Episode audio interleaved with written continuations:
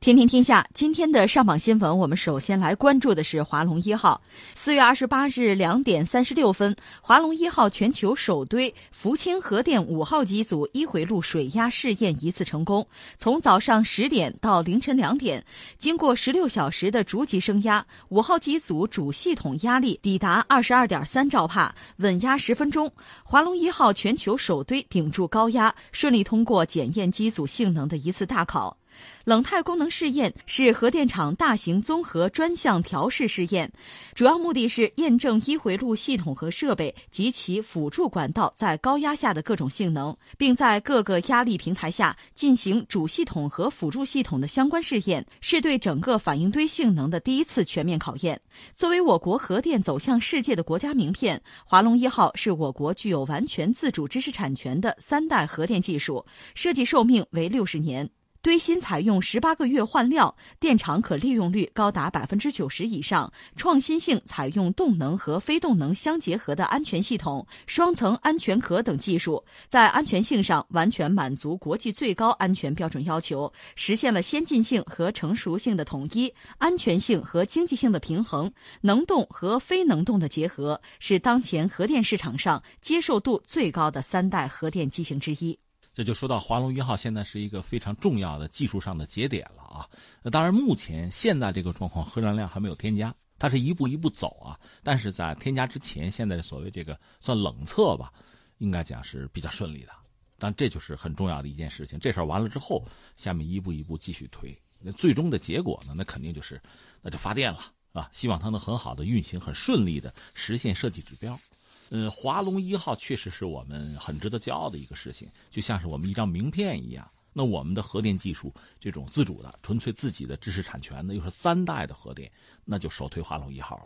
呃，如果说我们现在在研的更先进的，坦率讲还有很多。我记得以前节目我们聊过，但我们讲这个技术是非常成熟的，就是落地了。要发电了，我们要享受它给我们带来的就经济社会发展，它带来效益、带来推进，是这个。而且呢，你要出口的话，所谓我们中国自主研发，意味着我们就就可以出口，完全可以出口。因为巴基斯坦可以用啊，或者说阿根廷可以用啊，或者英国将来可以用啊。如果说不是自主的话，好比你用了人家，比如用了美国的或者日本的什么技术，如果你出口的话，那人家很有理由给你哎。那这事儿你得跟我说呀，嗯，我同意了，你再卖。对，我不同意，那你就卖不成。那你同不同意？那就看我心情了，就看我的利益了，这就不叫自主了。自主就是说我可以想怎样就怎样，自己做主，就别人掐不了我的脖子。嗯，呃，那华龙一号呢？实际上，如果从技术路线上讲，这有点乱啊。如果咱们要是有这个纸笔画的讲，可能比较清楚。它主要是两家，就是我们国家最主要的两家核电企业，一个是中核，一个是中广核。嗯，他们各自有自己研发的就比较看家的项目吧。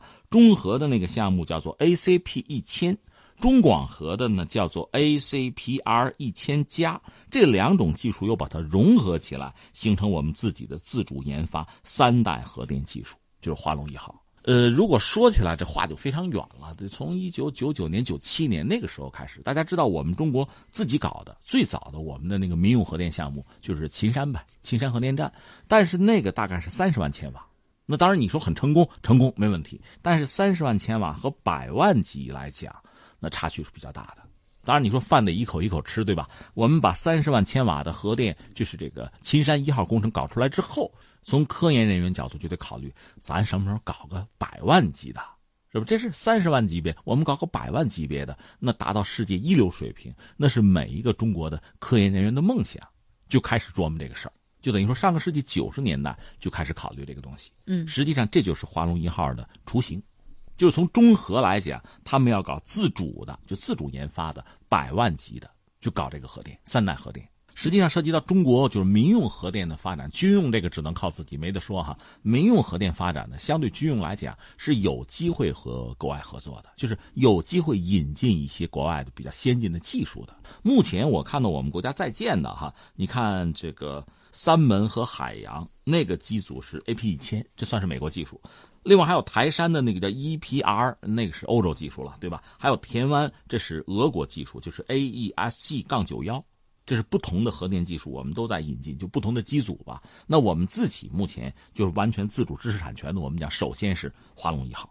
呃，刚才我们讲的就是中核在搞，从九十年代中后期就开始搞，就是百万千瓦级压水堆核电厂啊。当时那个概念设计叫 CNP 一千，呃，而且在二零一零年以前，差不多就确定了一系列的这个技术指标吧，包括你说那个幺七七堆芯啊，呃，单堆布置啊，双层的安全壳啊，等等等等，就是这个东西。后来型号名字叫做 CP 一千。就是华龙一号采用的最核心的技术，基本上就是这些东西。刚才我们讲了，这是中核啊。另外还有一个技术路径来自中广核，中广核走的是另一个路数，它是和法国合作，从法国引进的也是也是百万千瓦级的这个堆型，叫做 M 三幺零。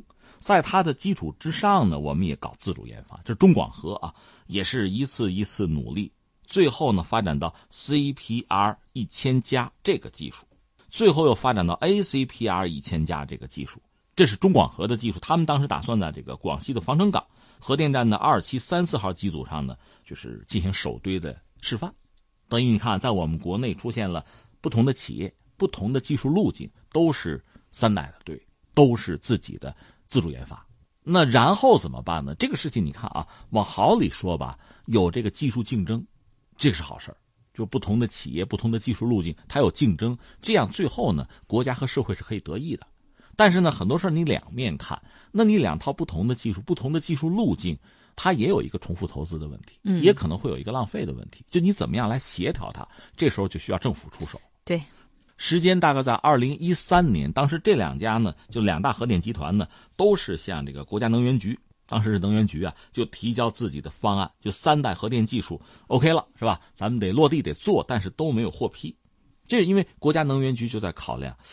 就是需要能不能把技术融合在一起，就搞出我们自己的将来可以就是外销的，嗯，形成一个大的拳头。对，最后就是做这个协调，那就整合，整合到最后其实就是华龙一号。嗯，当然说双方各自有各自的技术，而且彼此之间它都有专利啊。有些项目，那花了钱了，投了资了，怎么协调？这是一个比较复杂的过程。但说到底呢，你还是要谋求整个国家利益的最大化。对，这是必然的。那企业来讲呢，要从这个角度去考虑问题，去认识问题。最后呢，这个堆芯儿还是用的刚才我们讲的这个中核的那个幺七七，嗯，而没有用中广核，因为中广核那个技术到最后呢，它这个问题没法自主解决。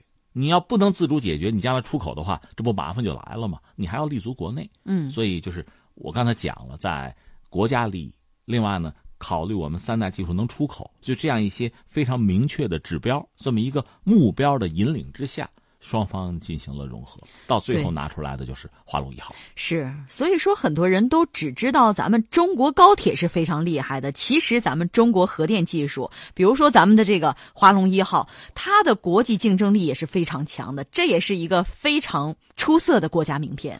当然说，整个这个研发，一个是作为科研人员尽了非常大的努力，吃了非常多的苦；另外呢，咱真的用个词儿叫命运多舛。你这东西做的挺好，没有问题啊，其实也没有问题。你赶上天时不好，什么呢？就是日本福岛，福岛核电站闹了一家伙，闹一家伙，全球范围内所有的核电项目几乎都停了。由那个事儿，福岛那个事儿，你看德国干脆核电 我不要了。嗯，日本国内因此在用不用核电这个问题上争的也很厉害。我跟大家聊过，这不是玩笑，就是日本首相安倍跟他媳妇儿两个人对核电态度就不一样。呃，对你从首相来讲，你考虑一个国家经济社会发展，那没有核电你让我用什么呀？但是作为老百姓。我就怕核，恐核，而且就怕它不安全。日本挨过核弹炸，我当然担心了。而且福岛这个事情带来的麻烦，那不是几年内能解决的。这一下子，就日本现在你说用不用？到现在也在争，也挺纠结的哈。实际上最后他也得用，那没别的办法。德国是不用了，就我经常笑话德国，你不用了，法国用吗？那有什么有什么差别？挨着呢嘛。那我们中国怎么办？你不可能不用，明说吧，你还得用。但是怎么样能保证最大的安全系数？在新的，你比如将来有核聚变，或者说其他什么四代核电技术，在那个到来之前，三代应该说是最保险的了。刚才我们讲华龙一号这个事情，本来基本上做出来了，就是因为这个事儿，那等于按了暂停键，然后翻回来倒回去，那就查吧，就找漏洞吧。嗯，万一有问题，马上解决呀，就是一系列的事情。实际上，你看福岛这个事情也两面说，你往糟里说呢，它等于说延缓了我们这个华龙一号的进展，必须停下来，不得不停下来。但是往好里说呢，那给了我们一个时间，给了机会，也给了压力，再查吧，这也是自查自纠啊，不能出事儿。一个是我们自己国内不能出事儿，再就是你真往国外卖的话，那人家那出事儿受不了啊，有这么一个事情。但总的来说，现在我们看到，呃，做到目前这个节点很不容易，对，基本上。达到了一个，就基本上差不多了。下面就是，如果是冷试测试没有问题的话，就加压没有问题的话，嗯，那该装核燃料就装核燃料，那就开发电了。是，应该说咱们中国将会在确保安全的前提之下继续发展核电的哈。呃，我看也有专家就预计说，年内至少将有十台机组获批，并且有望开建。这个是因应整个中国经济社会发展，现在还是，当然我们说 GDP。我们现在叫中高速，但是从这个国家崛起和复兴的进程来讲，我们速度一点也不慢，或者说没有掉下来什么速度来。那么对能源的需求实际上是很关键，它能给我们提供一个根本的保障。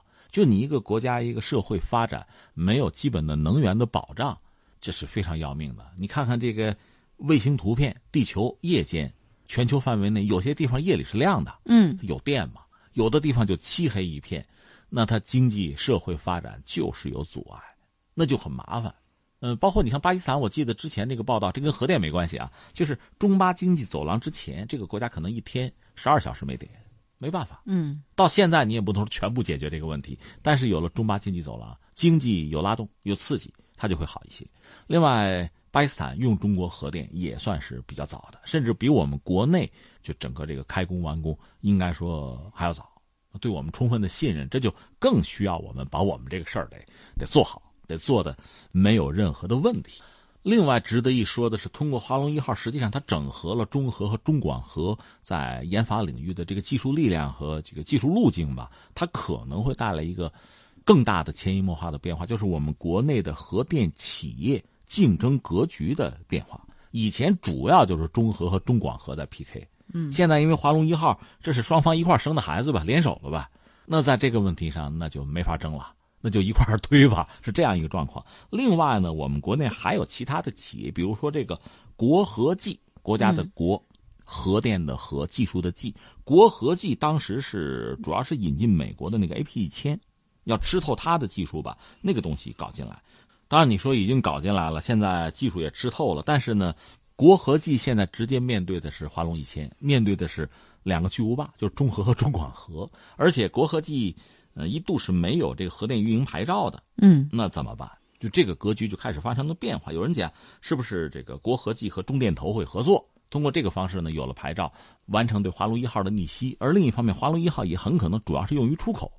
这个我倒觉得可能还和它的性能有直接的关系，和我们整个国家的核电战略，包括国内的核电竞争的格局是有关系的。咱们也只能走着看了。对，我记着咱们前两天节目当中曾经提到过哈，说这个日本媒体啊，就说咱们中国核电装机容量，当然这包含停用机组，首次是超过日本的，上升到了第三位，仅次于美国和法国。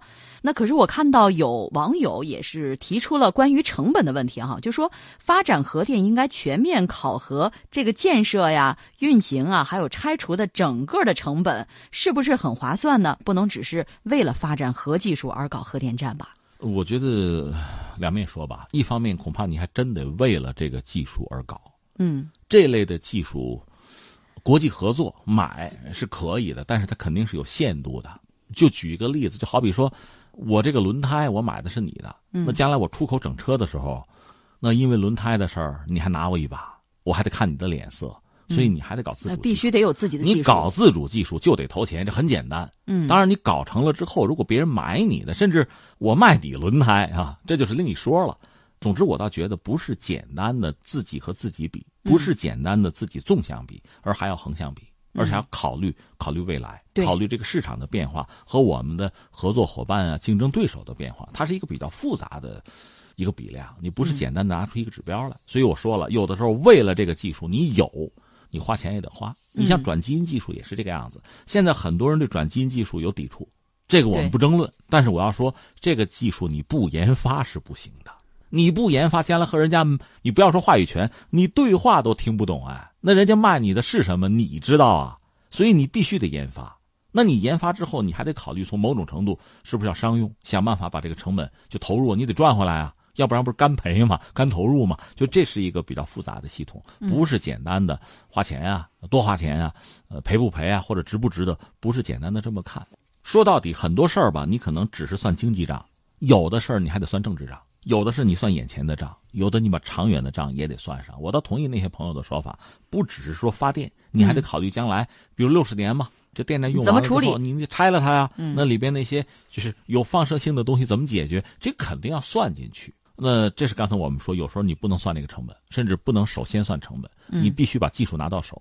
那另一方面呢，我倒觉得我们还很乐观，因为中国毕竟很大，相形之下，中国的制造业，哪怕是高端制造业，呃，从这个成本上吧，总的来说和全球一些发达国家比起来，我们还是占便宜、有优势的。另外呢，我们需求量是比较大的，量大呢，摊平这个成本相对来说就就更合算吧。再就是出口，你这东西做出来。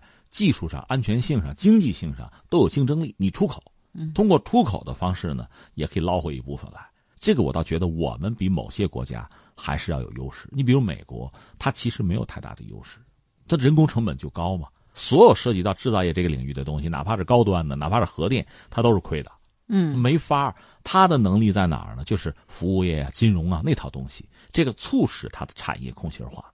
咱不操心他，从咱们来讲呢，我觉得这方面比他可能还是好一些。这就像我经常讲的那个笑话，就是这两个人散步啊，这遇到狗熊了，遇到狗熊这系鞋带那就说你跑不过狗熊，嗯，我跑过你就行了，对对吧？其实就是这么回事儿。嗯。